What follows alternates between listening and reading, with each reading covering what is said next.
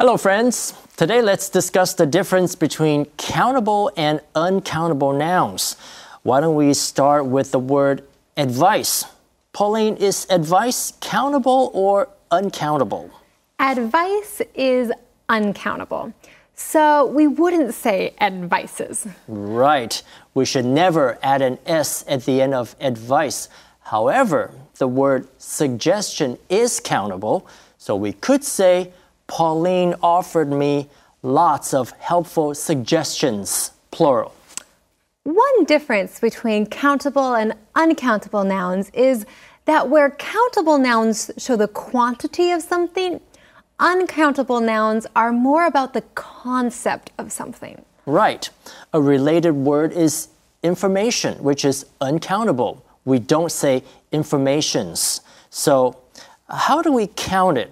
Well, you can use the word piece. Let me give you a piece of advice, Ken. You would be more handsome if you had shorter hair. Oh, thanks for the suggestion, Pauline.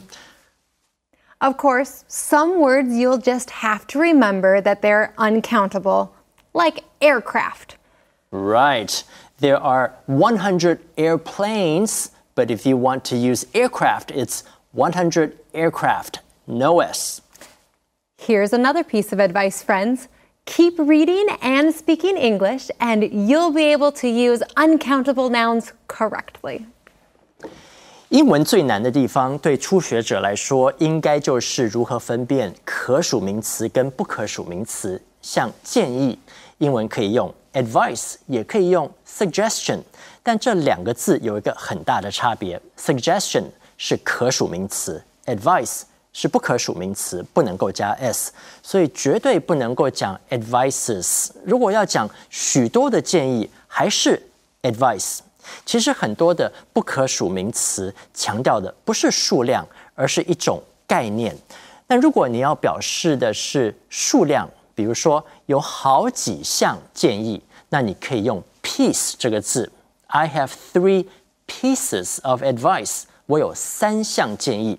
当然，你也可以说 I have three suggestions。这就是今天的 Info Cloud，我们下次云端见。